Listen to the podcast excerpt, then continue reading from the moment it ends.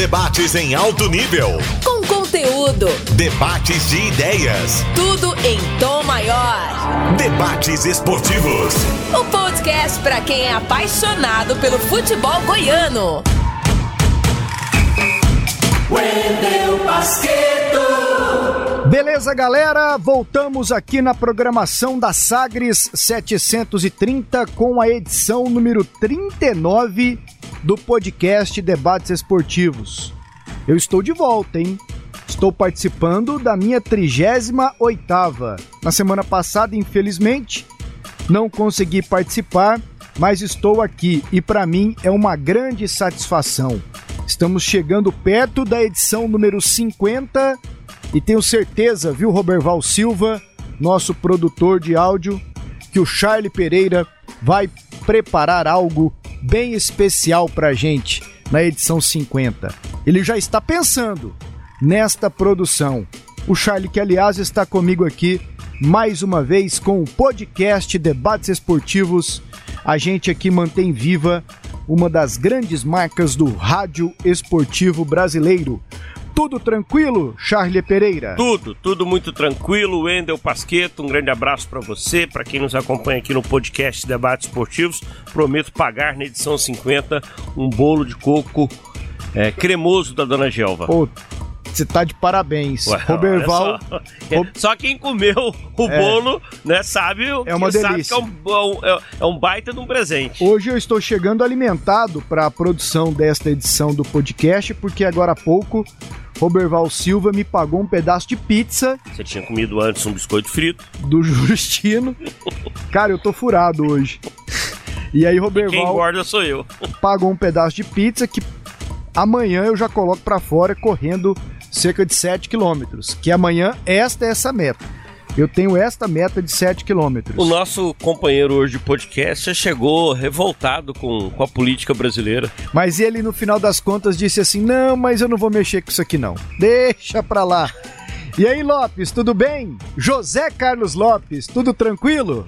Ô, Wendel Basqueto, que bom tê-lo de volta. Um grande abraço pra você, pro Charlie Pereira, o nosso incansável.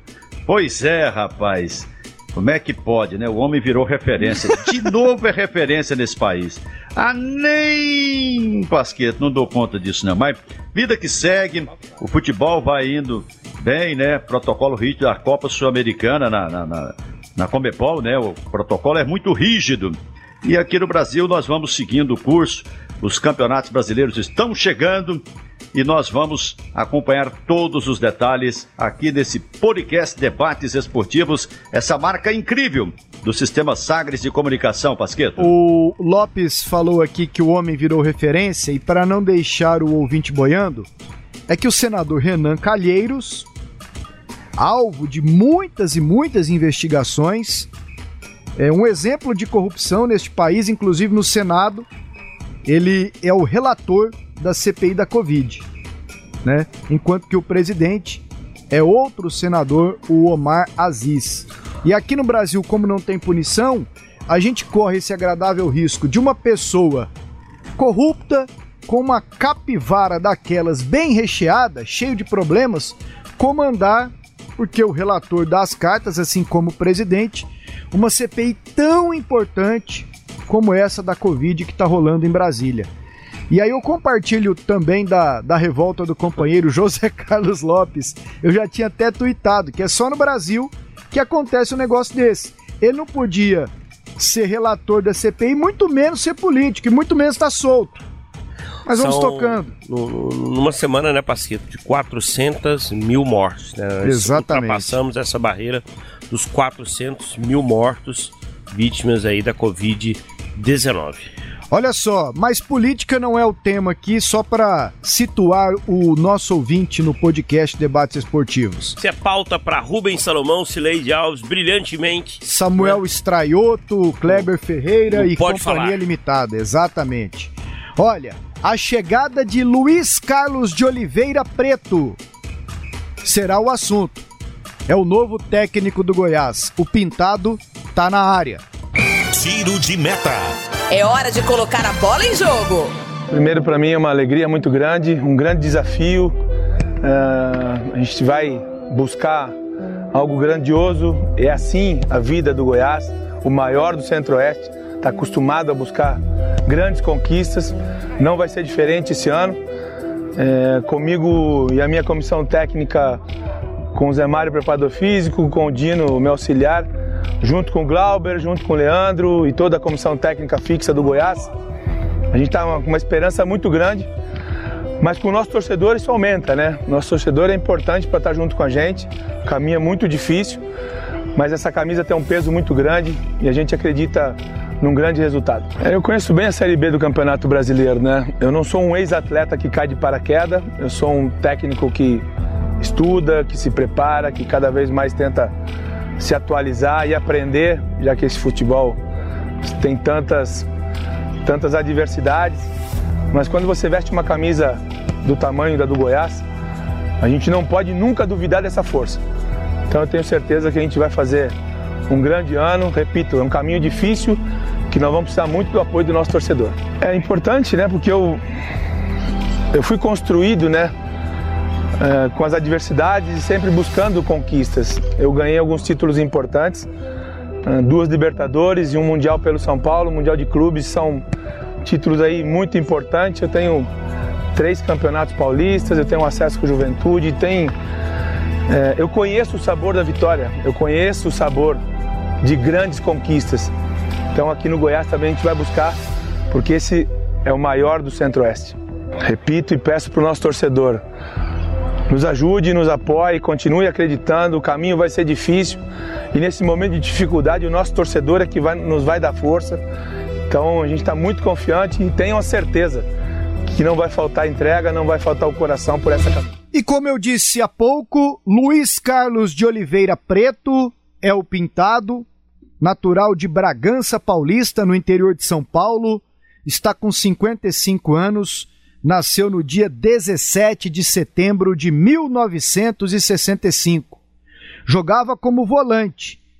Passou por muitos clubes na carreira, mas foi no São Paulo de Tele Santana que teve o seu grande momento conquistando Libertadores e Mundial de Clubes. Jogou também no Santos, no Cruz Azul do México, no Atlético Mineiro, no Cerezo Osaka, na Portuguesa, no Democrata de Governador Valadares, na Inter de Limeira, no Bragantino e também no União São João. Há pouco nós ouvimos aqui as boas-vindas do Pintado em um material produzido pela assessoria de imprensa do Goiás, e ele destacava que conhece o sabor das vitórias, especialmente como jogador, porque é assim ou foi bastante vitorioso. Como técnico Lopes, o Pintado iniciou a sua carreira apenas em 2004, quando começou no América Mineiro. Inter de Limeira também no mesmo ano.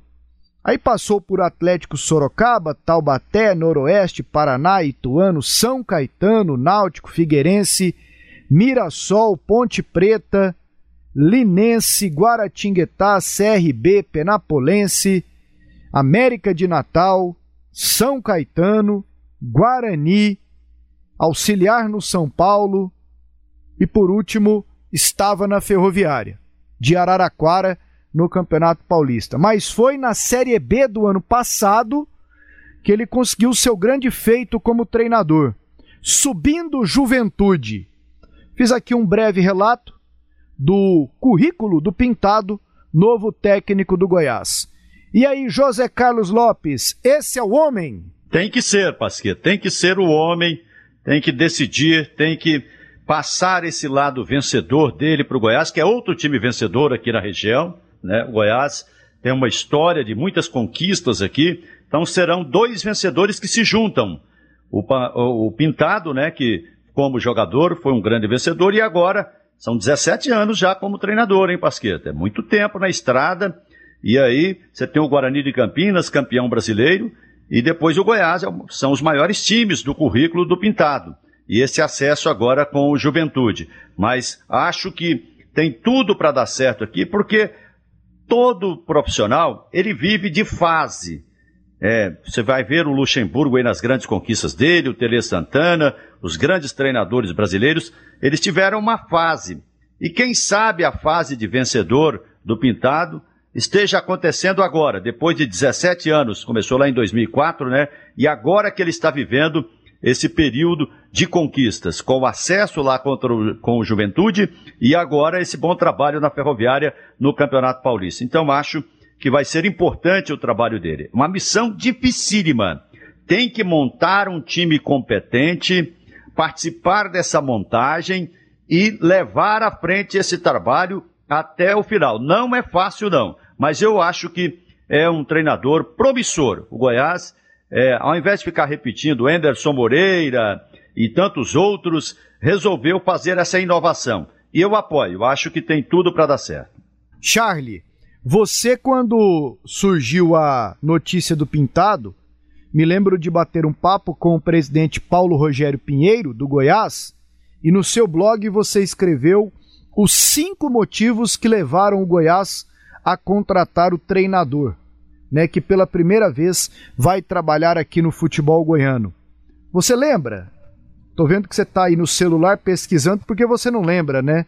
A cabeça já não, não trabalha não, não, é, daquele jeito. Eu... O HD já não é aquele mais, né, Charlie? Talvez, talvez eu esqueça um ou outro, mas antes de falar nisso, coincidentemente hoje, né, o, o, o Facebook vai te oferecendo alguns vídeos para você ver, né? De lembranças? Era, não, assim, de coisas que você gosta de ver, aí ele vai sugerindo outras. E aí eu tava, ele me sugeriu um jogo do Vasco. Vasco e Santos, na Vila Belmiro, 1995. Foi a estreia do técnico, aliás, a estreia do do Juninho Pernambucano. Juninho Pernambucano com a camisa do Vasco da Gama, lá na, na Vila Belmiro. E aí eu fui ver, né? E foi a estreia também do Pintado como jogador do Santos, né? Ele já tinha sido campeão com o São Paulo, lá dos títulos internacionais. E aí ele ele estava estreando aí com a camisa do Santos e ele marca o primeiro gol nesse jogo. O Santos faz 2 a 0, 3, 2 a 0, o Vasco empata, vira, faz 4 a 2 o Santos faz mais um, no final dá 5 a 3 pro Vascão. Por isso que o Facebook me, me sugeriu. Foi a estreia do Julinho Pernambucano, que faz um belo gol, e o Pintado faz um gol de cabeça. Mas voltando lá, a conversa que eu tive com o Paulo Rogério Pinheiro, presidente Esmeraldino, perguntando para ele por que você, né, por que o senhor contratou o Pintado? E aí ele me colocou aqui cinco tópicos: caráter, salário, nomes disponíveis no mercado, pelo acesso recente que teve com Juventude, né, 2020, e o projeto de trabalhar com jogadores desconhecidos, aceitar, né, esse projeto, porque às vezes o técnico não aceita, ele quer chegar, indicar alguns medalhões, né, é, com salários acima, talvez da realidade do clube que está que tá sendo tá contratando, né, e o Goiás quer trabalhar com um pezinho no chão, né. Ele falou sobre caráter, certamente é algo que ele buscou informações a respeito da personalidade da pessoa, de quem é o pintado. Subiu com juventude. O... E aí, assim, o salário né, tá dentro da realidade salarial do Goiás. Essa questão de salário hoje em dia também, né, Pasqueta? São poucos técnicos que aceitariam, talvez, vir para um time de Série B.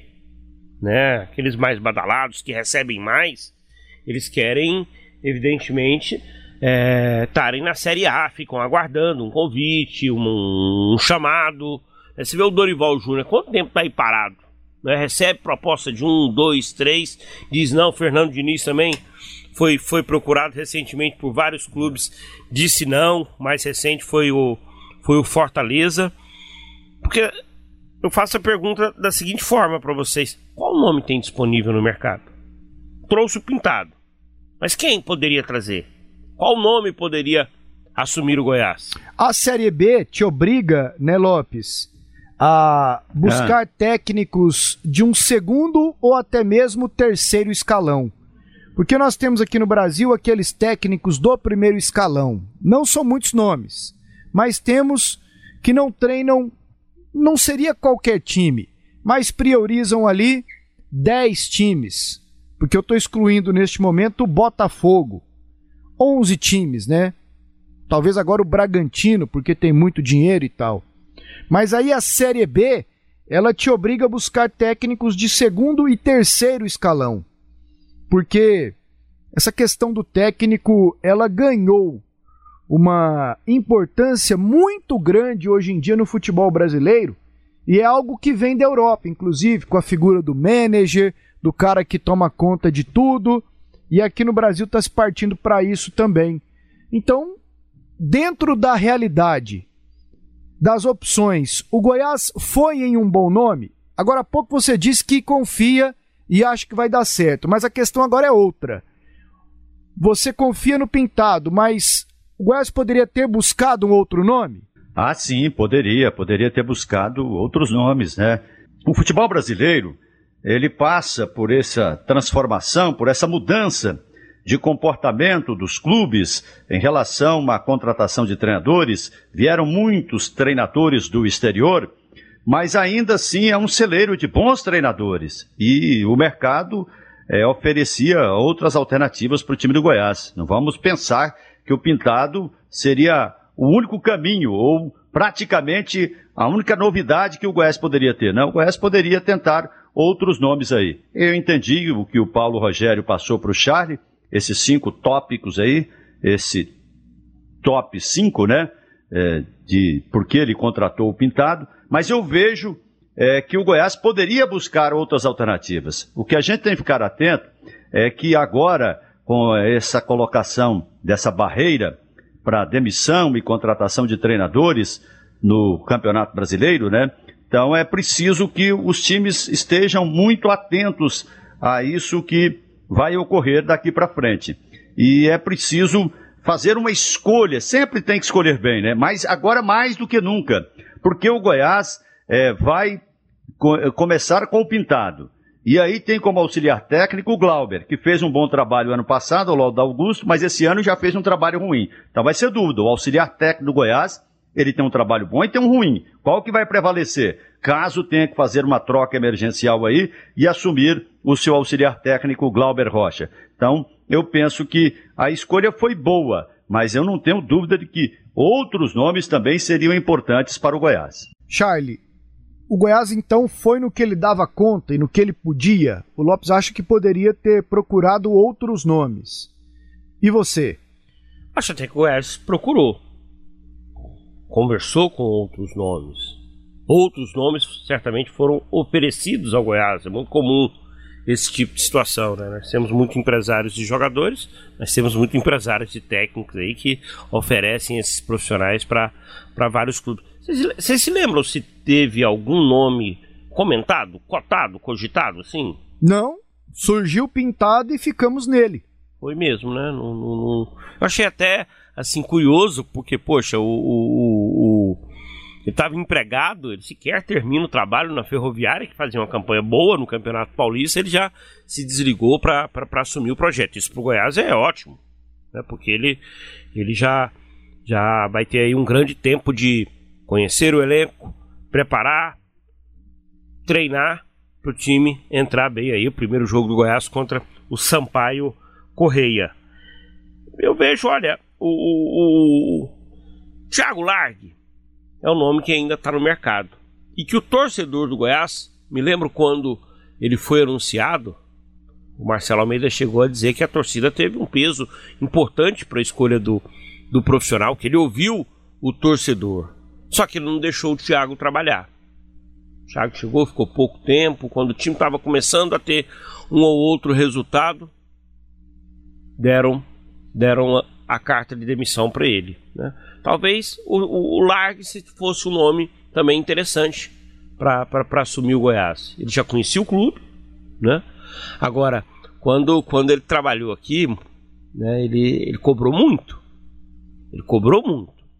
E o Goiás sempre os profissionais que cobram muito, eles ficam pouco. Sabe? O pegar o chifre do boi ali para para muita gente dentro da serrinha é um problema. E o Thiago gostava de pegar no chifre do boi, chegar cedo, treinar, exigir. Ah, mas não é possível que não aprenderam. Bastante, né? É, eu acho que assim, esse processo de reformulação do Goiás certamente passa por isso também. Certamente passa por isso. De não ter um elenco acomodado, um elenco com perfil já cansado. O Atlético, ele não tem grandes nomes. Na temporada passada, quando foi brilhante, nessa atual, onde ele faz grande campanha aí nas competições que disputa. O Adson Batista fala uma coisa disso. Futebol hoje, né? Claro que conta a questão tática, a questão técnica, mas se você tiver entrega dos jogadores assim, num perfil tático assim, se os jogadores te obedecerem taticamente, a chance de você ter sucesso é grande. E o Pintado tem uma missão, Lopes, que além de ajeitar o time dentro de campo, tem que ajudar nas contratações, né? Porque o Goiás nos últimos anos tem batido muito cabeça com contratações que não deram certo. E parece que um técnico com experiência de mercado, como Pintado, pode ajudar nessa hora. Sim, evidente. Eu conto muito com isso. Acho que é, o Arley ele tem sempre aquelas reservas, né? De que ele tem dificuldades para montar o time, tem dificuldade de relacionamento. Então o treinador será importante na formação do time, fundamental. E, e, é preciso lembrar que em anos anteriores, agora recente, o Goiás tinha dinheiro em caixa. Aí não dava certo tu, é, você contratava o você. Agora não, vai com tu mesmo.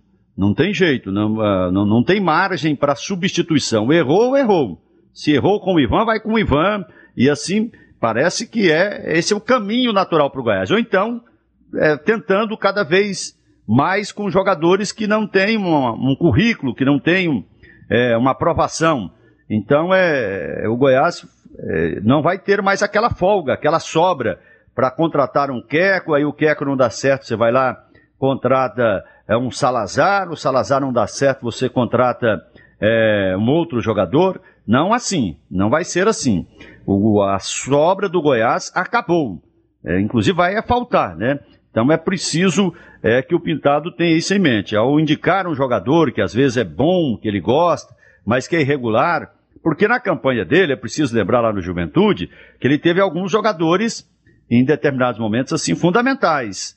O Breno Lopes, por exemplo, ele foi determinante. Ele foi o que foi o Michael para o Goiás no acesso. Breno Lopes arrastava o Juventude nas costas. Tinha o Dalberto que ajudava muito. Esses jogadores saíram. E ele pôde substituir. Chegou o Mateuzinho, fez gols importantes. Até nem entendi porque não foi titular o tempo todo. Imaginei que ele fosse um titular absoluto. O Cajá voltou a ser importante. Então ele precisa, em, em toda a fase, você vai ter um time homogêneo, que o, que o, o Goiás mais precisa é equilibrar o time. É ter uma defesa boa, a coisa que o Goiás não tem aí 3, 4 anos, que a defesa do Goiás é uma pineira.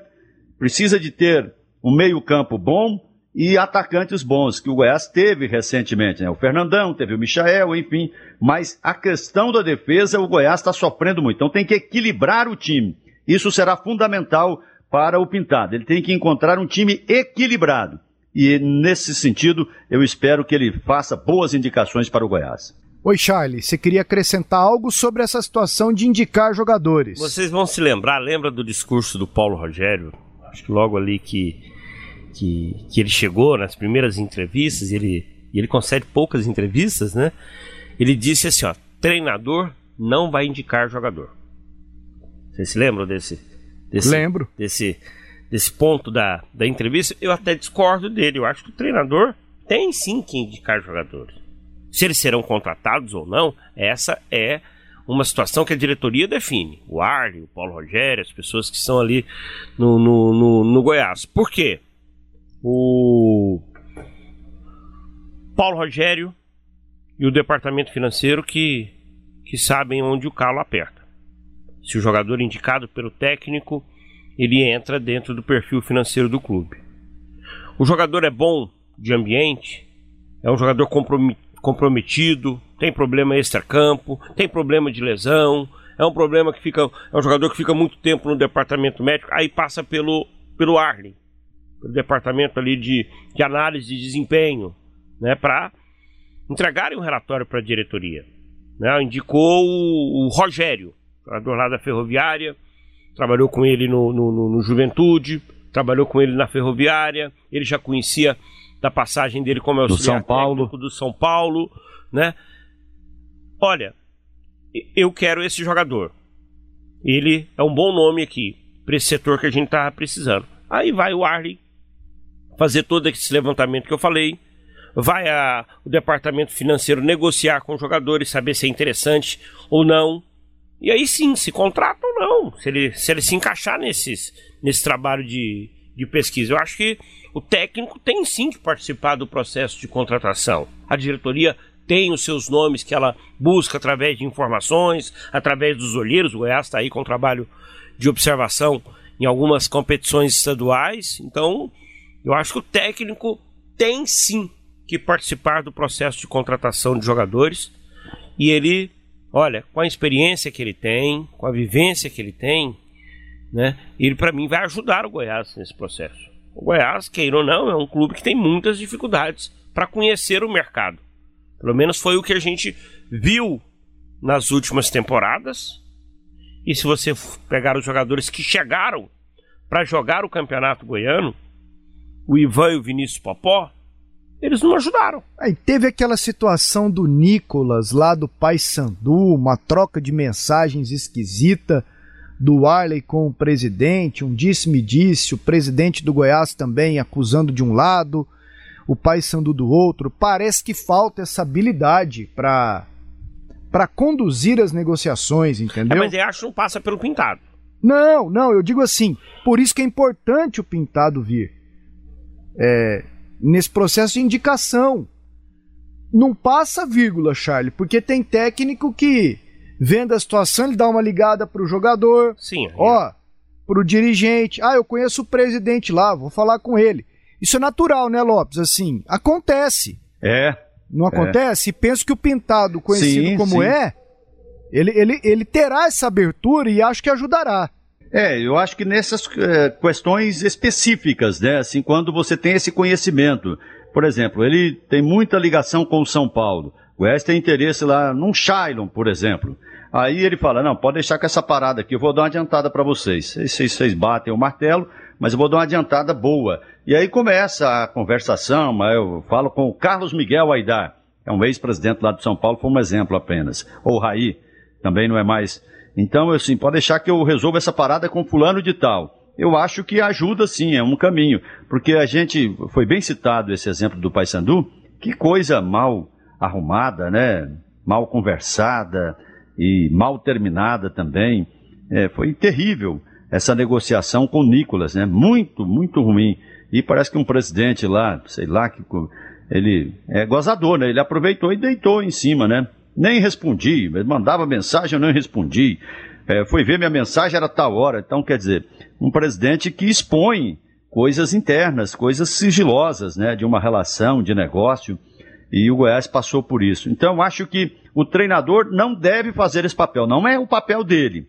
Ele indicar nomes, sim. Eu acho assim, ó, dá uma olhada nesse nome aqui, com carinho, um jogador que é assim, assado, fala lá bem do jogador, o que ele acha que é importante do jogador. E daí para frente a diretoria conduz, mas especificamente alguns casos em que ele tem o domínio, que tem realmente uma boa relação do outro lado, eu acho que vale a pena conversar sim. Parada obrigatória. Vamos ouvir e debater o que disse o boleiro, o professor, o Cartola. Solta a entrevista. E direto de Caxias do Sul, no Rio Grande do Sul, Vamos ouvir o Pedro Petrucci. Ele é repórter da Rádio Gaúcha, mas fica localizado ali em Caxias do Sul. Rádio Gaúcha, que é uma rádio do estado, lá todo mundo ouve, mas baseada com preferências para Porto Alegre, né? E o Pedro Petrucci, ele cobre o Juventude lá para a Rádio Gaúcha em Caxias do Sul. E o Charlie Pereira bateu um papo com ele para ele contar um pouquinho de como foi o trabalho do Pintado nesta campanha de acesso do Juventude para a Série A do futebol brasileiro. Deixa eu trazer aqui para o podcast da Sagres um convidado especial, né, um profissional que conhece bem o dia a dia do futebol de Caxias do Sul, bem, bem conhece muito bem aí o dia a dia do Juventude, Pedro Petrucci. Pedro, tudo bem com você? É um prazer recebê-lo. Tudo bem, Charles? Tudo bem por aqui? Tudo certo? É um prazer participar com vocês na saga. Pedro, queria que você pudesse falar um pouquinho pra gente sobre, sobre a chegada do Pintado aí no Juventude. Estamos recorrendo a você porque ele acertou agora com o Goiás, vai comandar o Verdão numa Série B de Campeonato Brasileiro. E o Pintado chegou quando ao Juventude? O Pintado chegou ao Juventude justamente naquele período de paralisação do futebol, quando a pandemia chegou ao Brasil no mês de março do ano passado. Naquela época, o Marquinhos Santos, que hoje é o técnico do Juventude, fazia uma má campanha no Campeonato Gaúcho, foi demitido e naquele período de paralisação, o Juventude, mesmo sabendo que tinha ainda algumas rodadas de Campeonato Gaúcho pela frente, já começou a planejar a Série B do Brasileirão. Então, contratou o Pintado, que era o técnico do Água Santa no Campeonato Paulista, e também com ele vários jogadores chegaram que participaram da campanha do acesso à Série A. Ah, legal. Então ele, então ele participou né, desse processo de montagem é, do elenco. E até que ponto jogadores que ele indicou, nomes que ele, que ele apontou como interessantes no mercado, até que ponto o Juventude atendeu a esse tipo de, de situação junto ao Pintado? Bom, para dar um exemplo para vocês, o Wagner Meia, aquele jogador que passou pelo Cruzeiro, pelo Vasco, pelo Fluminense, ele veio para o Juventude através do Pintado. Ele estava jogando no exterior e gostaria de voltar ao futebol nacional, não conseguiu chegar a um acordo com o Cruzeiro e através do Pintado o Wagner chegou ao Juventude. Foi uma grande contratação, contribuiu muito, principalmente no primeiro turno da Série A. Depois teve uma lesão grave no joelho e está afastado até agora. Ele está em recuperação e a expectativa é que possa voltar na metade do ano para disputar algumas partidas da, da Série A.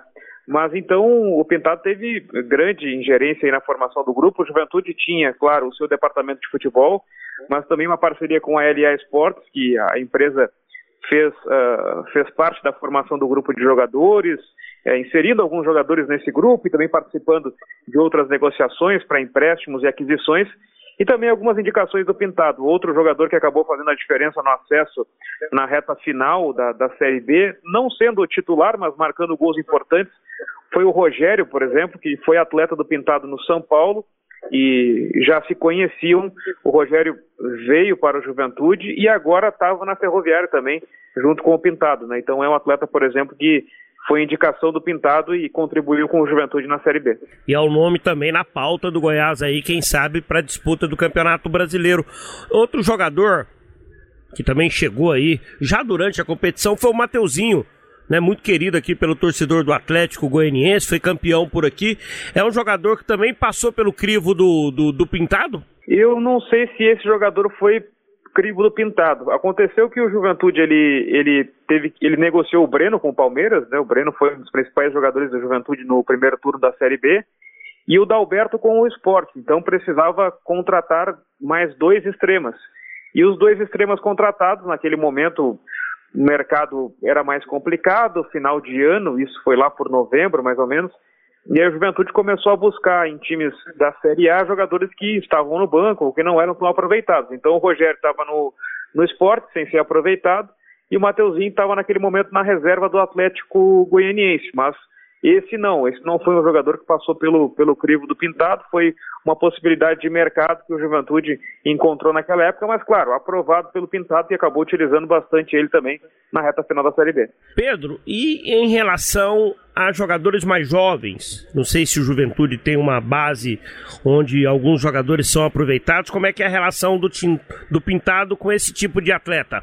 É, esse foi um ponto uh, principal, assim, do, da passagem do Pintado, ponto negativo da passagem do Pintado por aqui.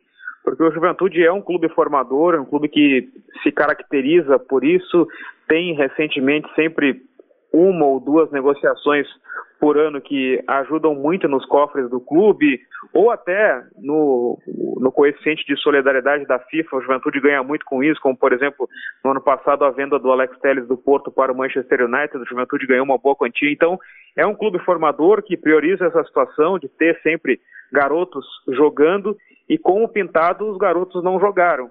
O Juventude tinha naquela época, quando ele chegou, o Gabriel Aires, por exemplo, como centroavante, fez muitos gols na Copa São Paulo de Futebol Júnior, estava no grupo principal.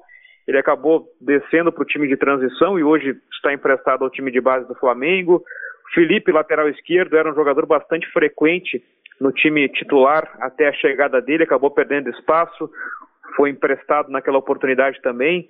O único jogador que jogou e jogou pouco foi o Odivan, zagueiro, chegou a fazer um gol na Copa do Brasil, mas só jogou porque o Juventude teve uma sequência de jogadores suspensos, com Covid e machucados, todos na defesa, então o Odivan teve que jogar porque era a única peça alternativa naquele momento. Por vezes, um volante improvisado foi a, a principal opção, deixando jogadores de base no banco de reservas. O Pintado sempre apostou em jogadores mais experientes e aconteceu que em 2020 o Juventude acabou não revelando nenhum garoto no time principal, justamente por ninguém ter recebido uma sequência. Você destacou um ponto negativo. E se você pudesse escolher um ponto positivo do trabalho do Pintado aí no Juventude? O que mais chamou a atenção foi a coragem para jogar. Normalmente a gente vinha acompanhando as outras passagens do Juventude na Série B, e aí teve Gilmar Dalpozo no comando, Julinho Camaro, que foi técnico do Goiás também no comando, Luiz Carlos Vinck, enfim, aquela rotina de Série B. O time ser um pouco mais ofensivo em casa e nos jogos fora de casa jogar mais retraído. O Juventude, ele foi sempre um time, ou sempre, talvez seja exagero, mas na maior parte das vezes o Juventude tentou ser um time ofensivo, independente do, do local da partida, seja no Jacone ou, ou, ou seja fora de casa. A estratégia era de um time sempre bastante agressivo para tentar roubar a bola no campo de ataque e a partir dessa retomada, muita liberdade para os jogadores de, de frente é, atacarem. O Juventude sempre jogou com uma linha de defesa um pouco mais alta, sofreu no início até se encaixar, porque acabava é, recebendo lançamentos às costas da defesa, mas à medida que a defesa foi se organizando, o sistema de marcação foi se organizando, o Juventude se deu bem.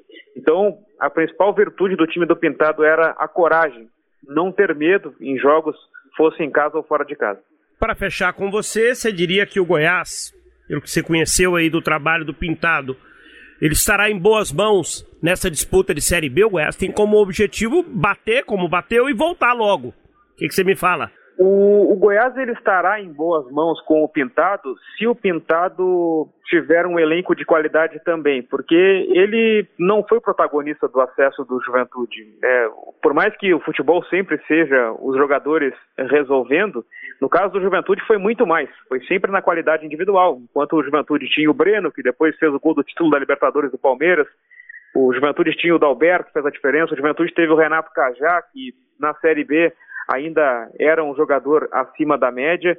Então o sistema ele proporcionava que individualmente os jogadores resolvessem, né? Quando foi preciso um trabalho maior do treinador, um trabalho coletivo, a gente não viu isso no Juventude. Então, para o Pintado estar bem para o Goiás e o Goiás estar bem para o Pintado, vai ser necessário ele ter um elenco de qualidade eu imagino que ele vá cobrar da diretoria. Bom bate-papo do Charlie Pereira com o Pedro, da Rádio Gaúcha, lá no Rio Grande do Sul.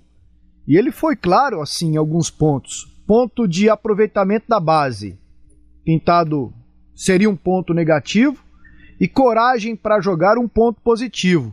Mas eu fiquei com o pé atrás, Charlie Lopes, quando ele disse que o Pintado ele, ele só conseguiu extrair do time quando teve reforços e, e mais individualmente do que coletivamente. Eu entendi isso. Né, assim, eu fiquei meio, sei lá, desanimado nessa hora, assim, da, da análise tática é. do time do Juventude, especialmente. Porque, assim, é, ele, não, ele não fez, assim, digamos, um, uma análise de. O Pintado trouxe pro o Juventude uma metodologia de trabalho. Ele não trouxe é, um esquema né, que foi utilizado, que é o esquema né, que foi decisivo. Ele até destaca que o mesmo esquema utilizado em casa era também fora, e acho que isso é um ponto positivo. Né? Ele tem um padrão de jogo independente. Coragem para jogar. Independente do local. E o cenário de pandemia sem público faz com que os jogos sejam em campos né, sem a pressão tão comum. Você vai jogar lá em Pelotas, que normalmente sempre, sempre é um local difícil de se jogar. E lá no estádio, lá o Bento Freitas, bem-vindo ao inferno. Né? É o cartão de visita do, do, do, do estádio lá em Pelotas. Mas não existe mais essa pressão. O estádio é campo neutro. O torcedor não vai estar presente. Então ele tem uma maneira de jogar nos dois, nos dois, no, no, no, fora como também dentro. É outra, outra, outra situação que chamou a atenção aí, e daqui a pouquinho a gente pode falar, é sobre a questão do aproveitamento da base, né? Isso. Ele, ele destacou que, que, que o Pintado é um ponto negativo, ele até falou assim, é um ponto negativo do Pintado. Mas o Goiás, ele tem que utilizar a base. Ah, mas é, olha a base aí no Campeonato Goiano, uma campanha horrível, uma situação assim, assim, assim. Tá, ok.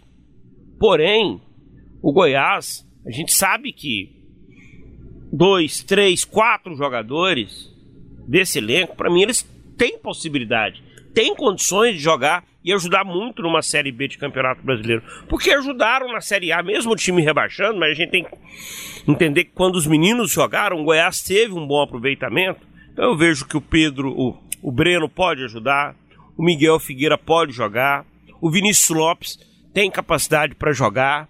Estou dando exemplos assim, e daqui a pouco pode surgir um ou outro jogador que não conseguiu mostrar no campeonato estadual, mas que com um time mais encorpado, com esses jogadores, como disse o Pedro, que, que decidem, que chamem a responsabilidade, o futebol deles podem aparecer. E a entrevista do repórter Pedro Petrucci sobre o Pintado, Lopes? É uma impressão dele, né? Um profissional que fala bem, acompanhou bem.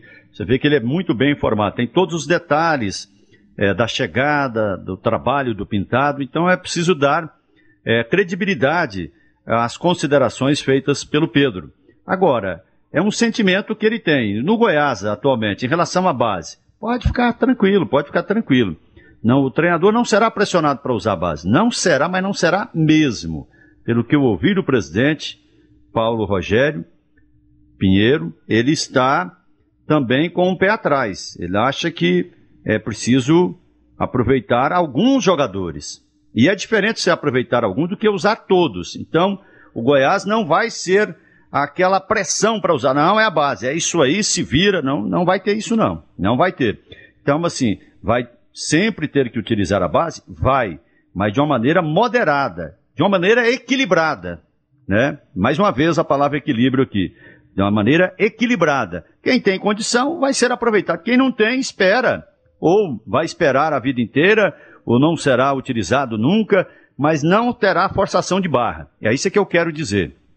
Então o pintado vai ficar tranquilo em relação a isso, porque ele vai chegar no momento em que o Goiás está fazendo uma reavaliação do aproveitamento da sua base. É sempre um aproveitamento muito histórico. Eu vi o Pedro falando lá do aproveitamento também do Juventude, né, de faturamento aí com aquele mecanismo de solidariedade da FIFA com alguns jogadores que se transferiram e o Juventude fatura. Então, é, é preciso até esquecer isso nesse momento. É, Goiás sempre faturou, sempre foi um dinheiro extra, né? Um Eric, um Tolói, um Carlos Eduardo, não sei o quê. Esquece isso no momento, esquece. O Goiás precisa de uma outra coisa nesse momento. Um time competente, um time equilibrado, para voltar para a divisão especial da Série A, que aí sim essa base tem sentido. Aí, aí você vende. Se você é, jogar, o jogador jogar mais ou menos numa Série B, não faz diferença nenhuma. Numa Série A você joga mais ou menos, isso já vira um, um negócio, é um negócio grande. Então, é, é preciso ter isso em mente. Agora, um negócio que ele me assustou, assim, às vezes, é a parceria que ele tem com alguns jogadores, como, por exemplo, a gente está falando que o Rogério serve. Mas é bom analisar que o Rogério, ele não é aquele titular absoluto em time nenhum, assim. Por muito tempo, não.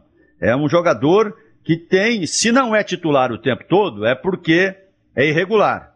É porque oscila, oscila muito, ao ponto de sair. Quando você tira um jogador que ele é titular, é, é porque ele já, ele, já, ele já te atrapalhou demais. Ele te ajudou no começo, mas depois ele te atrapalhou demais que você teve que tirá-lo do time. E essa é uma situação do Rogério. Essa questão de fazer o jogo franco em qualquer lugar, você precisa ter time para isso. Não adianta você querer. O Goiás, quando faturou pontos importantes nesse campeonato, foi com aquele time que muita gente chama de covarde aquele time é, que fica ali só esperando, é, só se defendendo. Foi por muito tempo assim, foi assim contra o Atlético Mineiro, contra o Palmeiras, contra o Internacional. Enfim, muitos dos pontos conquistados com o Goiás foi assim, sem propor o jogo, só na reação, só ali esperando. Time reativo, né? Então não foi um time ativo. Se você tem essa condição, e aí o Pintado é que vai armar esse time. Ótimo, porque com essa pandemia sem público, você pode propor o jogo aqui ou na China ou na Conchichina. Em qualquer lugar não faz diferença nenhuma. E aí o treinador tem que ter essa coragem. Nesse sentido, vai ser bom para o Goiás, porque certamente ele vai preparar o time, sim, para jogar aqui e jogar fora do mesmo jeito. O Pintado terá que ter que tipo de atitude com quem está no elenco? A pergunta é para vocês dois. Afastar alguém? reintegrar alguém. Por exemplo, o torcedor cobra muito empenho do David Duarte nesse momento, do Fábio Sanches. São os dois alvos no momento. O Jefferson não tem jogado. Será que o Pintado pode bancar essa, Jefferson? Vem aqui que eu vou, vou tentar te recuperar. Tem mais alguma outra atitude que ele tem que tomar com esse elenco atual do Goiás, Charlie? Figueira, joga um pouquinho mais pro time espera um pouquinho, aterriza, porque você surgiu bem aqui, me falaram, mas eu não tô vendo essa bola toda. Jogar aberto seria o caso também, para os caras caírem na realidade? É, é uma situação que passa, vai passar também pela diretoria pro Arley. Não vou falar do Arley aqui, porque o Arley é o homem do futebol. O Arley tem que passar o relatório pro, pro Pintado hum. sem querer é, omitir só porque o jogador é da base. Sim. Ou só porque ele gosta mais de um ou de outro. É o serviço dele que tá em jogo. Cê... É a cabeça do Arley que está a prêmio aí. Você citou aí o, o, o, os dois primeiros, o David Duarte e o Fábio Santos. O Arley chegar e falar assim: olha, situação do David Duarte. Não quer estar no Goiás. Ele queria estar no Fluminense. Ele não vai mais pro Fluminense porque o Fluminense já contratou zagueiros e porque o Fluminense não aceita não aceita é, pagar o que o Goiás quer. Então a realidade é esse. Ele já produziu mais do que produziu. Então está acontecendo isso, isso e isso. Ele não vai ficar no Goiás a partir de, de janeiro, porque o técnico às vezes avalia isso. Assim, peraí. É um cara que está com a cabeça aqui, mas também está pensando onde que ele vai jogar ano que vem. Até que ponto o nível de comprometimento desse jogador vai me atender. Né? O Fábio Santos, o Arley, poxa, é um zagueiro experiente, foi importante em muitos momentos aqui, tem o seu fator liderança internamente, mas vem falhando muito. Olha aqui os lances, os últimos jogos. Claro que o Pintado tá, tá tendo essas in, informações. O Gé, quer dizer, essa, esse tipo de leitura né, que o Arley tem, ele tem que ser compartilhado e está sendo compartilhado, eu acredito, com, com o Pintado. Né? Esses jogadores experientes aí, eles podem ajudar mais. Tadeu, Rangel, David, Sanches, o próprio Jefferson, que não é mais um menino, há uns 3, 4 anos, ele já está integrado ao time, ao time principal. E eu acho que às vezes a gente também tem que parar, ou pelo menos minimizar essa situação de que o Goiás tem um time de menino. Né? Tudo jogador já com 20, 21, 22 anos. Jefferson não é mais um menino, não, não é mais um garoto. É um jogador que só jogou no Goiás. Que não tem experiência de ter jogado né, em outros clubes. Só jogou no Goiás. Mas não é menino mais. Figueira já jogou uma Série A de Campeonato Brasileiro, já fez gol contra o Palmeiras. O Breno. Quantos jogos o Breno fez ano passado pela Série A? Vinícius Lopes fez gol no Flamengo, fez gol no Maracanã, o Vinícius Lopes fez gol contra o Corinthians, fez gol contra o Internacional, é, é o artilheiro do time no, no campeonato estadual, então né, tem muito jogador que é tratado como menino, mas que é homem já. Hein, Lopes, rapidinho. Ah. É, quando eu disse assim, jogar aberto com os caras é fazer com que eles aterrizem. Né? E, e quanto a mudanças em peças, assim, você acha que o Pintado tem esse desafio também? Tem, eu acho que ele vai montar um time novo, né? Será um time novo. Em relação a esses jogadores, bem rapidamente, eu acho que é, ele vai receber as informações, processá-las, e aí ele vai decidir. Não, eu confio no meu taco, pode deixar que eu convença, que eu tenho argumentos fartos para poder convencê-los a estar comigo, a estar nesse projeto, a vestir a camisa, a ter foco, é, a abandonar essa letargia eles vão estar comigo. Ótimo, beleza. Mas eu não acredito. Eu acho que o Jefferson será negociado. Acho que essa questão que o empresário dele prometeu aí, a diretoria vai cobrar uma negociação agora no meio do ano. Então penso que ele será negociado, o Jefferson. E o David Duarte e o Fábio Santos vão passar por essa conversa. Se sentirem. Eu acho que é, tem condições sim de você ainda conquistar, reconquistar esses jogadores, de tê-los realmente abraçando o projeto. Eu acredito nisso, que é possível ainda. Eu não arriscaria, não. Eu sou. Mas eu acredito que tem gente que consiga, né? Quantas vezes eu vi o Hélio dos Anjos recuperar jogador e tantos outros treinadores, né? Jogador que a gente imaginou que não fosse acontecer mais nada e eles acabaram produzindo muito ainda. Então, mas eu acho que é um risco, porque passa o Goiás, ele precisa equilibrar a defesa. E com esses dois zagueiros, eu estou temeroso, porque precisa de dois volantes, dois volantes capazes, competentes. E aí o Pintado é um setor que ele conhece bem. Ele foi um volante competente. E ele sabe que vai precisar desses dois jogadores. Eu não sei se com dois volantes competentes se resolve o problema do David Duarte e do Fábio Sanches. Estou achando já que não, já estou com essa desconfiança. Agora, em relação ao time, ele vai ter que montar um time novo, Pasqueto. Totalmente novo, absolutamente novo, é, quase que em todas as posições. É, não aproveitando o David e o Fábio Sanches, eu imagino que é um time inteiro. É, só o Tadeu. Você só começa com o Tadeu e nas demais posições, todos jogadores novos. Todos, todos. Aí o Vinícius Lopes serve como opção, o, o Figueira como opção, o Breno como opção. São jogadores que vão compor o elenco mas do time titular, para mim todos serão novos é, se ele não conseguir recuperar o David Duarte e o Fábio Sanches. Você vai para uma reunião com o Pintado, Lopes. Assunto: categorias Sim. de base. Aí eu sou o Pintado. Bom, Lopes, beleza? O que, que você me conta dos jogadores da base do Goiás? Quem eu posso aproveitar, Lopes? Então, Pintado, é o seguinte: aqui nós historicamente sempre aproveitamos bem. Teve ali nos anos 90, que a gente chegou a aproveitar até 13, 14 jogadores do mesmo, mesmo time. Não, não estou errado não, estou falando sério. Falar, mas aproveitou reserva? Aproveitou. O Wallace era reserva do meu campo que tinha o Wilson, Richard e Agnaldo. Ele era reserva desse time e foi um dos grandes jogadores da história do Goiás. Então teve isso sim. Jogador que era reserva do time dos juniores e que foi aproveitado e virou um titular absoluto do time principal. Então, mas só que nós estamos passando por uma entre-safra. É, fizemos aí um trabalho, forçamos a barra no Campeonato Brasileiro, ladeados pelo Fernandão, o Shailon e o Rafael Moura, teve uma produção boa, teve uma entrega até bacana.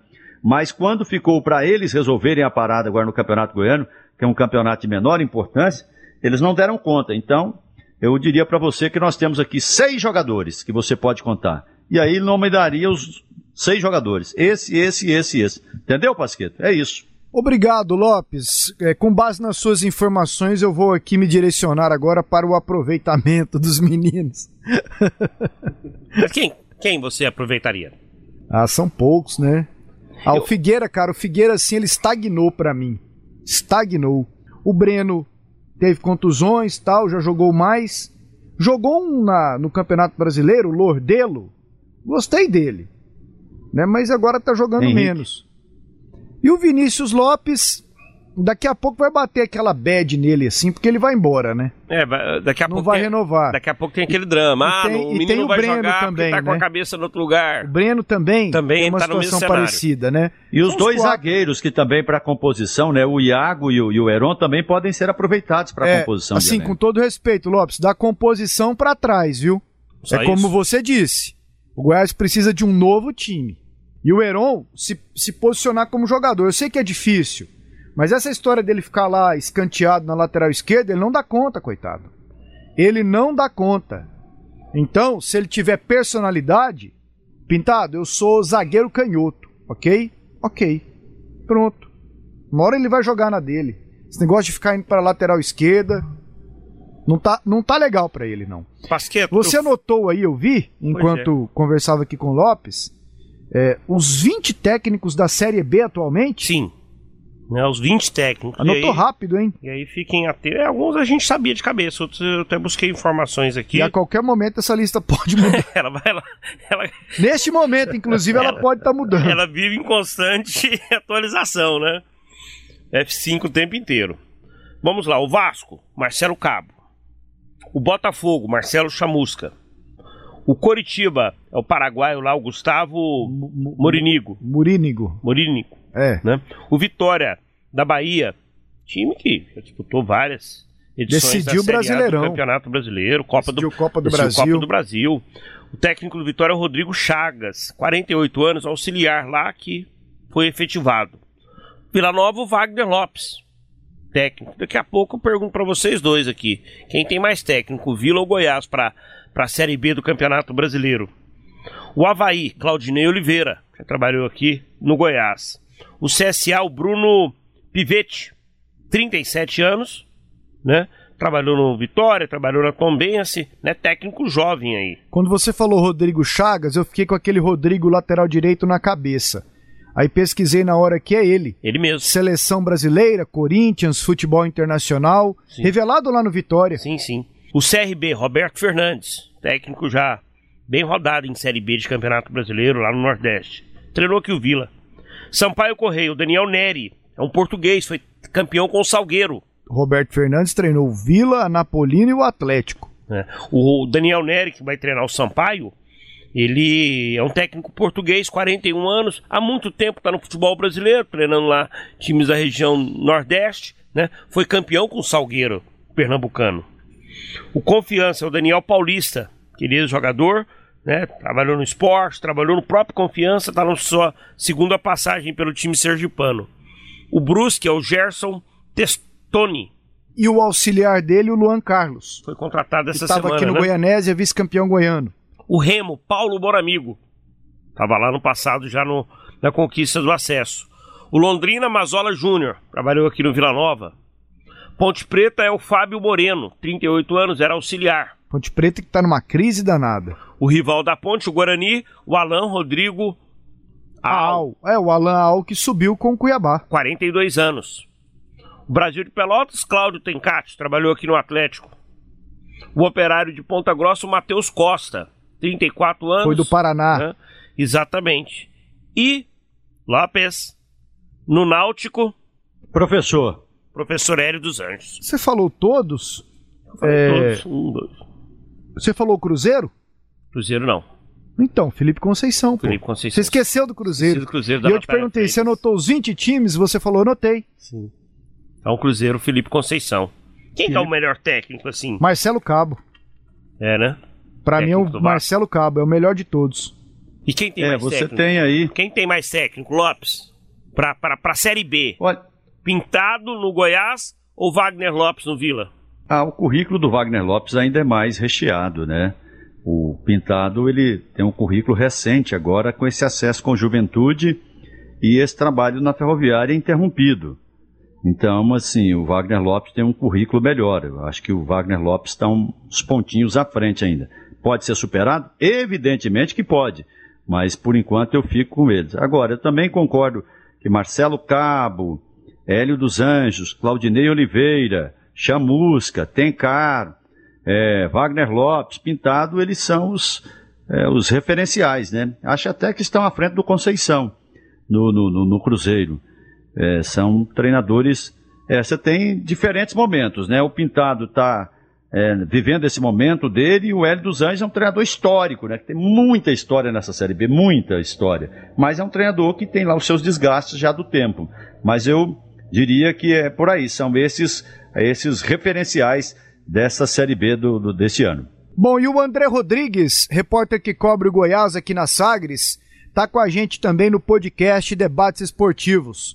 Pintado chegou na quinta-feira, já se juntou ao elenco e, pelo que você apurou, André, quais as impressões iniciais sobre o novo técnico do Goiás e seus companheiros de comissão técnica? Bom falar contigo, André Rodrigues. Fala, fera. Prazer é meu. Bom falar com você mais uma vez, né? Participar desse maravilhoso podcast, podcast do Sistema Sagres de Comunicação. Pasquito, abraço a ti, abração ao Charlie, ao nosso Lopes, também ao grande Roberval Silva, ao nosso internauta ouvinte, sempre ligado e conectado no Sistema Sagres de Comunicação. Pasqueto, o homem chegou, você disse muito bem, na última quinta-feira em Goiânia, colocou a mão na massa na própria quinta-feira, viu? Na quinta-feira à tarde, comandou trabalho para a rapaziada, foi apresentado ao elenco, depois foi programado, comandou o treinamento da mesma forma na sexta-feira à tarde com os atletas, na sexta-feira pela manhã, reunião com a direção do Goiás, no sábado pela manhã.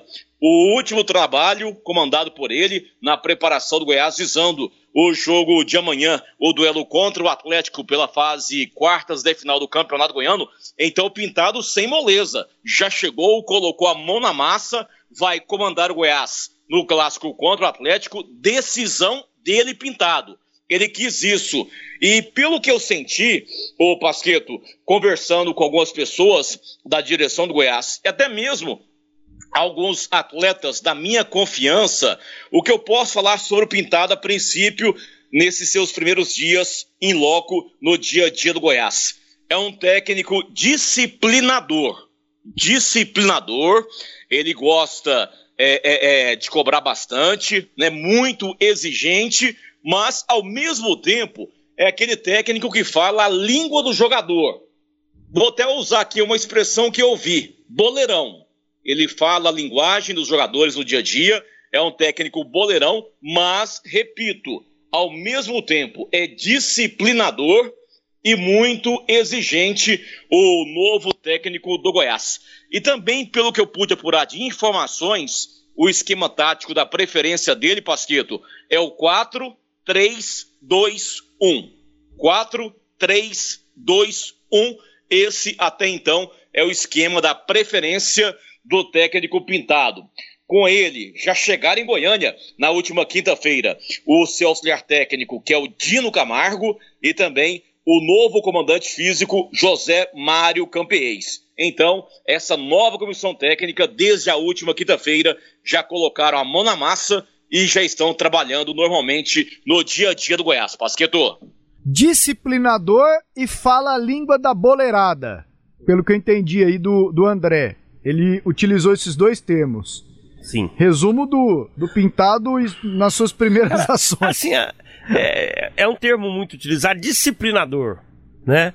É, poxa, todo, todo trabalho tem que ter disciplina. É, respeito mas, com as suas obrigações. Mas se o cara, se o cara não mostrar e deixar o, a parada correr solta, o jogador toma conta. Sim, aí é que tem que ter a cobrança.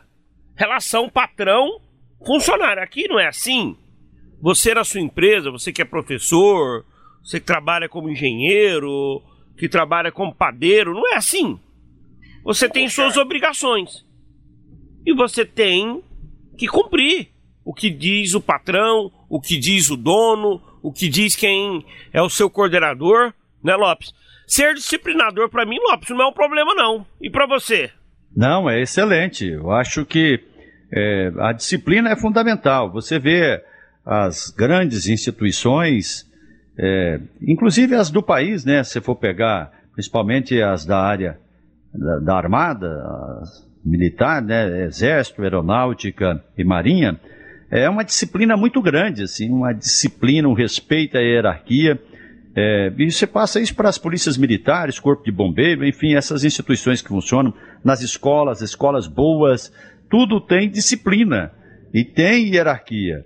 Eu acho que isso é fundamental. Aí, do outro lado, você não pode passar aquela questão de medo, assim, se trabalhar com medo. Esse negócio de medo já acabou. Não existe você ter medo disso, daquilo.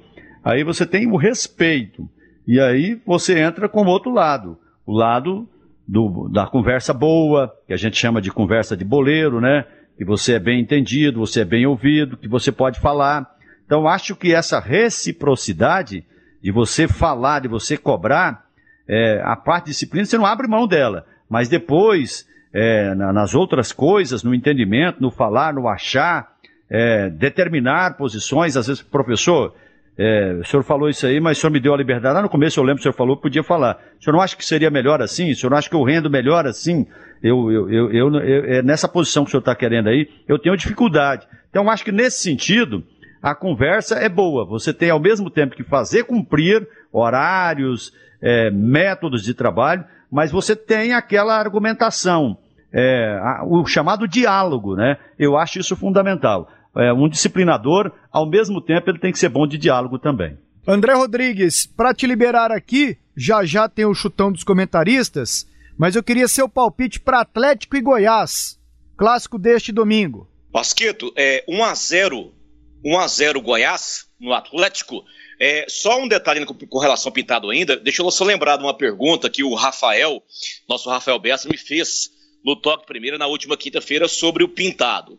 Deixa eu dar um exemplo aqui para ver se fica melhor explicada a questão de disciplinador no caso Pintado. Foi o que eu falei para o Rafael Bessa na última quinta-feira no Toque Primeira.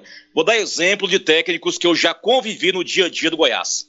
É, o Ney Franco é um paizão, é um técnico paizão. É, Geninho é um técnico paizão. Aí agora eu vou ao outro extremo, linha dura, que eu convivi no Goiás. Celso Rotti, Edson Gaúcho, certo? Aí os dois extremos, vou dar os dois exemplos. Então, linha dura, Celso Rotti, Edson Gaúcho. Técnicos paizão, que eu trabalhei no Goiás, convivi no Goiás. Ney Franco e Geninho. Ponto. O Chambusca também, paizão. É... O Pintado, ele seria o meio termo, um meio termo entre o linha dura e o paisão. É... O que, que eu vou tentar guardar as, as devidas proporções? Pelas informações que eu tiro pintado, se eu fosse colocar o pintado igual a um técnico que já passou pelo Goiás com relação ao estilo de trabalho, às características, seria o Cuca. O Cuca é um técnico disciplinador, exigente no dia a dia, mas ao mesmo tempo, o Cuca não é aquele cara linha dura ao extremo, radical ao extremo. O Cuca, ele fala a linguagem dos jogadores, dos boleiros, ele é boleirão com os jogadores. Quantas vezes eu vi o Cuca chamando o Araújo lá no gramado do CT, lá sozinho, só os dois, conversando, aquela conversinha no pé de orelha, sabe? Aquela fala mansa do Cuca e etc. Então é, é, isso que eu queria deixar claro na questão do pintado. Quando eu usei a expressão que ele é disciplinador, é dessa forma. É, é, no perfil do Cuca, exigente, cobra, mas ao mesmo tempo fala a linguagem do atleta. É boleirão. Não é aquele cara que de repente se torna arrogante, prepotente, né, que com o tempo se desgasta com os jogadores. Essas foram as informações que eu tive sobre o Pintado. Pasqueto. Chutão dos comentaristas. E agora tem o chutão dos comentaristas. O André Rodrigues, agora há pouco, já cravou Goiás 1 a 0 no Atlético domingo. Mas vamos aqui por ordem. Grêmio Anápolis e Iporá. Vai, Lopes. 1 a 0 Grêmio. E aí, Charles? Ah, eu vou de 1 a 0 pro Iporá. 1 a 0 para o Iporá. E você? Eu vou de 1 a 1 e o Iporá vai passar nos pênaltis. Com, com emoção. Com emoção. Pênaltis Iporá, vou colocar aqui. Aparecidense e Jataiense, Lopes. 3 a 1 Aparecidense. Charles. 2 a 0 Cidinha. 3 a 0 Aparecidense. Vai repetir o placar do primeiro jogo. É. Atlético e Goiás, Lopes. 2 a 1 Atlético. Charlie. 1 a 0 Atlético. 2 a 0 Atlético para mim. Semana passada ninguém acertou. É, você, o Lopes e o Evandro, 0 0 ah, mas agora é mais difícil, são menos jogos. No Brasileirão é aquele tanto de jogos. É. Você acertava um. Libertar e Atlético, hein? Semana que vem. Quinta-feira. Vale a liderança do grupo na Sul-Americana, Charlie. 0 a 0 Lopes. 2 a 1 Libertar. 1 a 0 Libertar para mim. É isso aí. Você fica com a música hoje, Charlie? Fico. À vontade, um abraço. Não pensou na música, Foi. não, Lopes? Não, não, mas eu. Não, mas Peguei a, ele de surpresa. As músicas, elas são. São, são, são várias, né? São várias, são várias e várias. Construção de Francisco Buarque. Pasquete saiu. Pasquete não gosta do Chico Buarque, Lopes. Lopes, tem como entender é, um homem que não gosta do Chico Buarque? Eu gosto das músicas dele, mas eu também não gosto da ideologia dele, não. Como assim? Não gosto da ideologia dele, o jeito que Lopes, ele pensa. vamos precisar de você ano que vem, Lopes. Pode contar comigo do outro lado. então, Construção, Chico Buarque, é uma das, das mais belas músicas aí da música popular brasileira. Amor daquela vez como se fosse a última. Beijou sua mulher como se fosse a última. cada filho seu como se fosse o único e atravessou a rua com seu passo tímido. Subiu a construção como se fosse máquina. Ergueu no patamar quatro paredes sólidas. Tijolo com tijolo num desenho mágico. Seus olhos embotados de cimento e lágrima. Sentou pra descansar como se fosse sábado.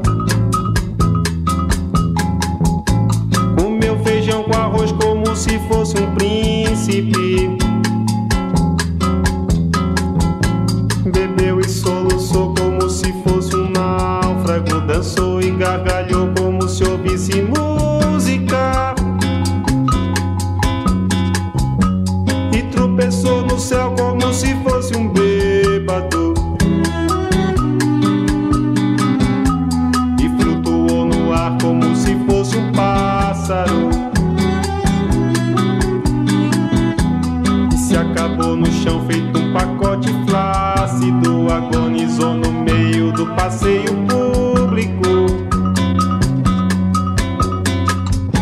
Morreu na contramão, atrapalhando o tráfego.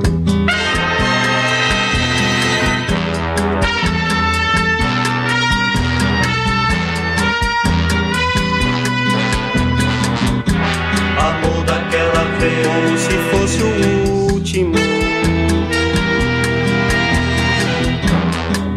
sua mulher Como se fosse a única.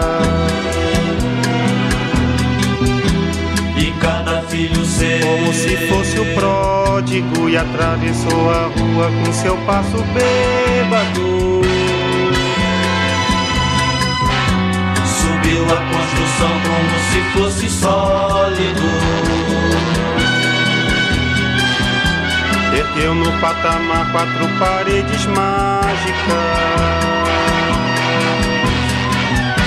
Tijolo com tijolo num desenho lógico Seus olhos embotados de cimento e tráfego. Sentou pra descansar como se fosse um príncipe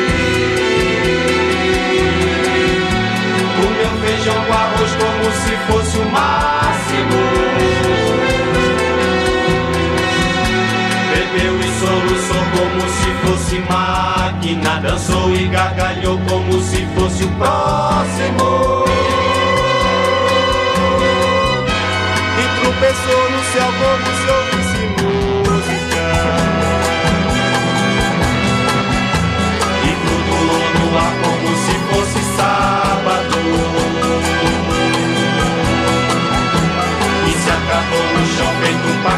tímido Agonizou no meio do passeio náufrago Morreu na contramão, atrapalhando o público.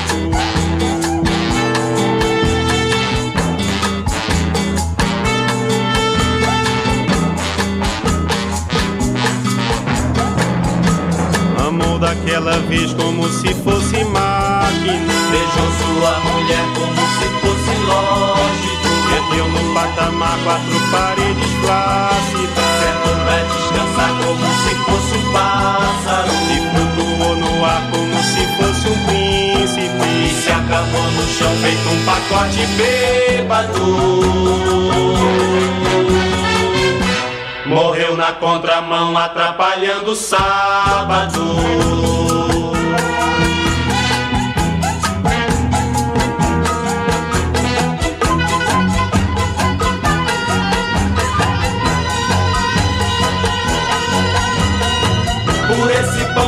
comer, por esse chão pra dormir.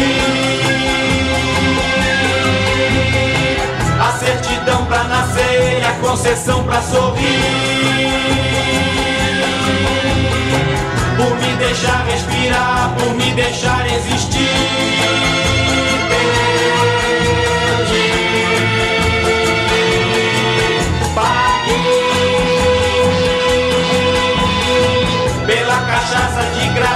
gente tem que engolir. Pela fumaça desgraça que a gente tem que tossir. Pelos andames pingentes